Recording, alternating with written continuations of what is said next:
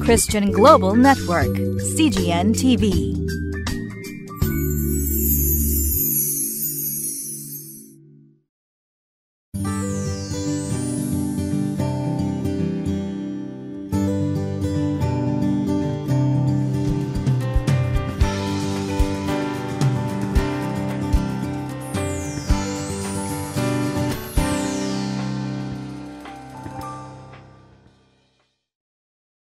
こんにちは。塩の群れ教会の吉川直美です。今日は皆さんと一緒に列王記第2の8章7節から15節まで6月19日のところになりますが神の主権を認める生き方というところから皆さんと一緒に御言葉を聞いてまいります。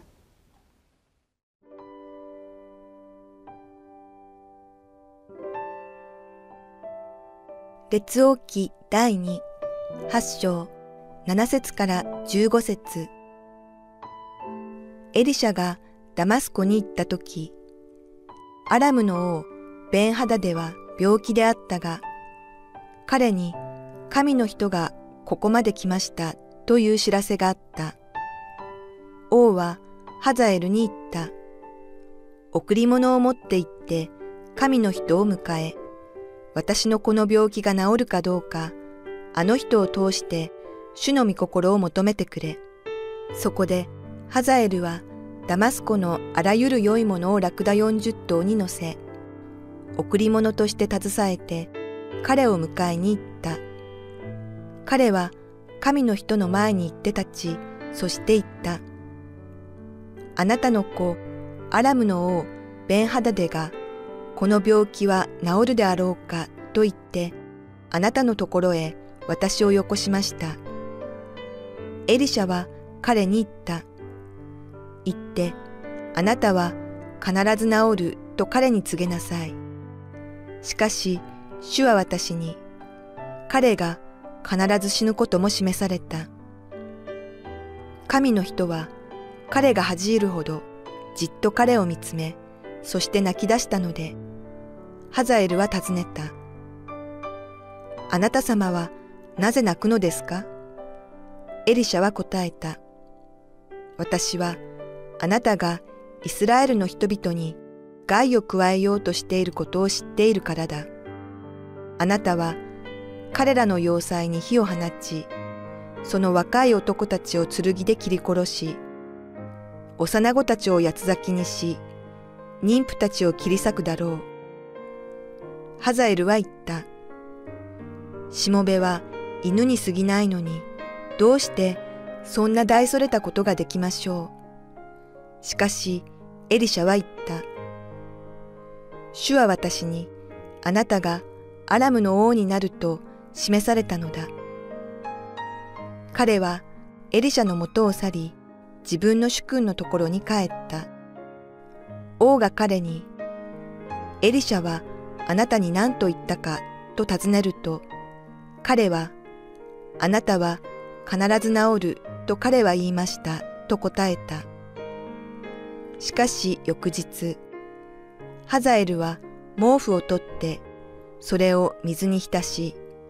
王の顔にかぶせたので、王は死んだ。こうして、ハザエルは彼に代わって王となった。今日のところはアラムのベンハタデが病気になったというところから始まっています。これまでこのアラムの王はイスラエルとは敵対しておりました。またエリシャに対しても彼を捕まえるために大軍を差し向けたりしていて敵対関係にあったんですね。ところが病気になった時にこのエリシャが近くまでここまで来たという噂を聞いてぜひこのエリシャに来てもらってまあ、自分のこの病気のことを聞きたいというふうに思ったんですね。何度もまあそのような関係にあって嫌な思いもしてきたのに、まあ、死者を送るほど、まあ、アラムの王は弱っていたのでしょうか。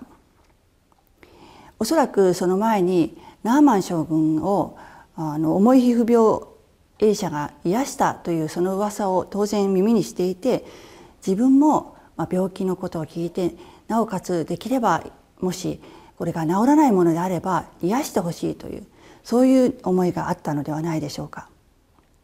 その時にこのベンハタテが使わせた人がハザエルという人でした。エリシャはハザエルに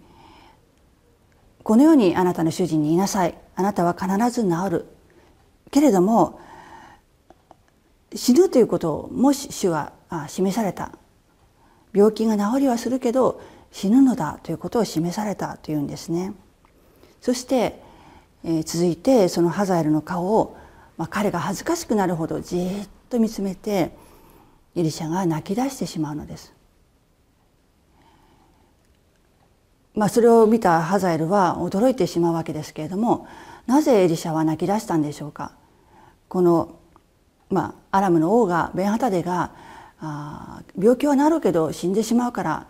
だから泣き出したわけではないんですよね。このハザエルという人がアラムの王になってそしてこのハザエルがイスラエルにひどい被害を与える。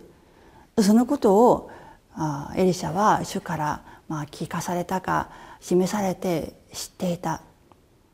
そのことのゆえにエリシャは激しく泣き出したのです。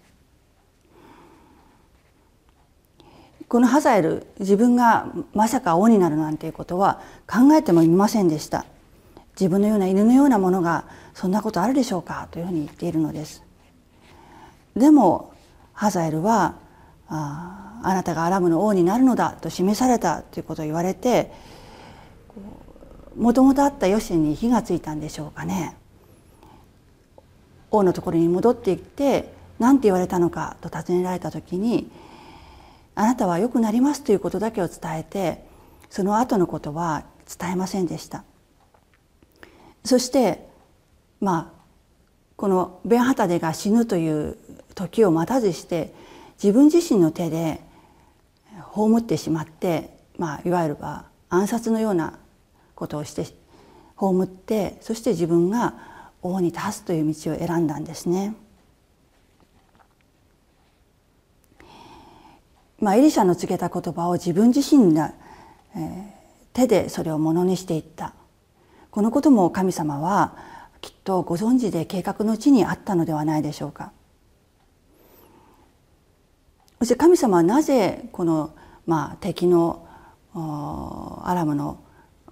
国を使ってあるいは王を使って、えー、ハザエルに油を注いでエリアにこのようなこれからイスラエルが受けなければいけない残酷な状況について語られたのでしょうかそれは神様ご自身が十二章で言われているようにハザエルが養蚕に火を放ってその若い男たちを剣で切り殺し幼子たちを八つ咲きにし妊婦たちを切り裂くだろうという本当にこう恐ろしい予言が成就されるためだったんですね。そしてエリシャはこのことがイスラエルにもたらされるということが分かって嘆き悲しみましたけれどもでもだからといってこの言葉を告げることをやめたりハザエルが王になることを妨げるということはしなかったんですね。ハザエルが王になることそのことが実現されていくことをエリシャはなぜ受け入れることができたのでしょうか？神様はアラムやあるいは敵国であれ異国の王であれイスラエルが神の民として本当に立ち返っていくために、まあ、利用されることがあるんですね。それは私たちの目から見たらとても残酷な出来事のように思われますけれどもその痛みを通してイスラの民がもう一度神様を信頼していく民となるように自分たちの知恵や力ではなくて死を信頼するそのようなものになるようにとあえてそのようなあ知を振るわれることがあるんですね。そしてその試練の中でイスラエルが神に信頼することが、まあ、そこまで信頼を取り戻すことができなかった時にはアラムを用いてイスラエルをまあ打た打っていくそして、えー、やがてはあイスラエルの国は滅んでいってしまうわけです。けれども何度も何度も神様は諦めずにイスラエルが自分ご自分に立ち返るようにとアラムあるいはさまざまなこうイスラエルの民以外の人々も用いて試練を加えられるのですね。私たちもこのようなこうお話を聞くと恐れを覚えるものです。何か自分がこう神様から離れている時にこうことがあってあの人が私に攻撃を仕掛けてくるのであろうかとそんなことも考えたりします。でも忘れてはならないのは私たちは今はイエス様によって御国の民と民とされていてイエス様がその裁きを一心にも受けてくださっているということですよね。だとしても私たちはやはりその中でも神様からこう離れてしまうような揺れ動くところを持っています。そのためにやはり神様は愛の鞭を持って時として痛い思いをしてそっちに行ってはいけないのだということを教えてくださることがあります。エリシャはそのことを心から信頼していたからこそこのようなイスラエルの辛い将来を知っていたとしてもそのことをこうあえて伝える辛い役目をから逃げ出さなかったのではないかと思うのです。私たちも私たちの目から見たら悲惨な出来事なぜ神様はこんなことをなさるんだろう許されるのだろうと思う出来事もそれは神様のまあ罰というわけではなくて本当にその愛のゆえの裁き私たちが神様にもっと近づいてもっと信頼してもっと神様のこう愛の中で人々と平和に暮らしていくために時として与えられる痛みであるということを信頼していかなくてはいけないと思うのです。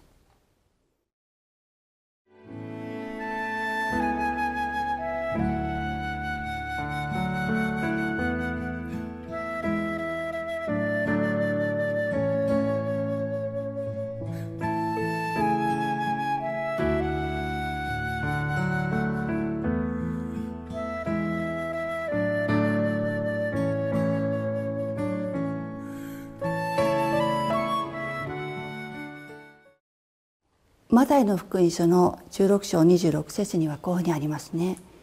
人はたとえ全世界を手に入れても誠の命を損じたら何の得がありましょうその命を買い戻すのに人は一体何を差し出せばよいのでしょう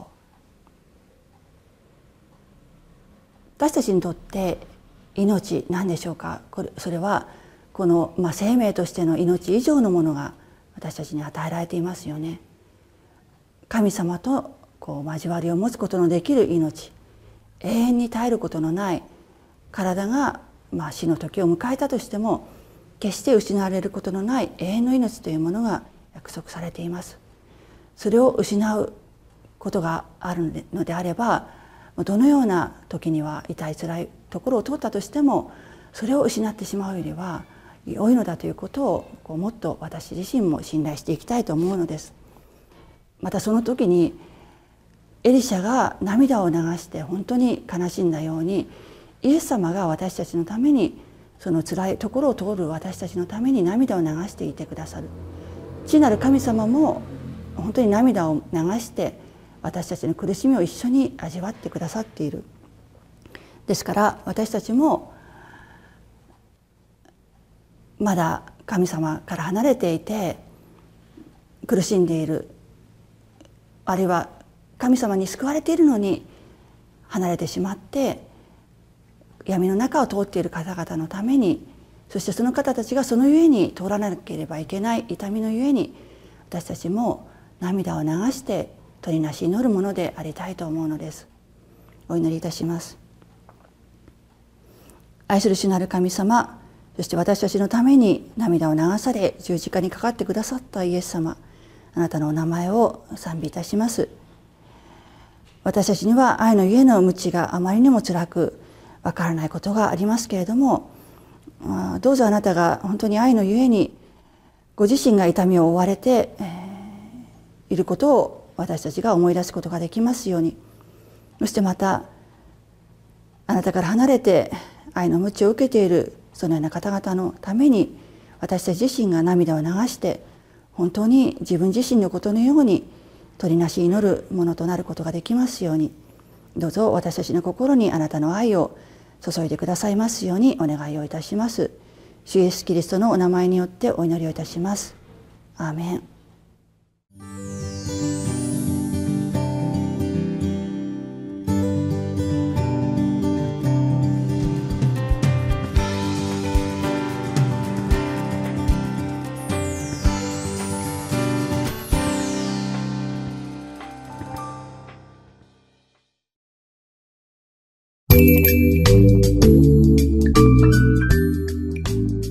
Christian Global Network, CGN TV.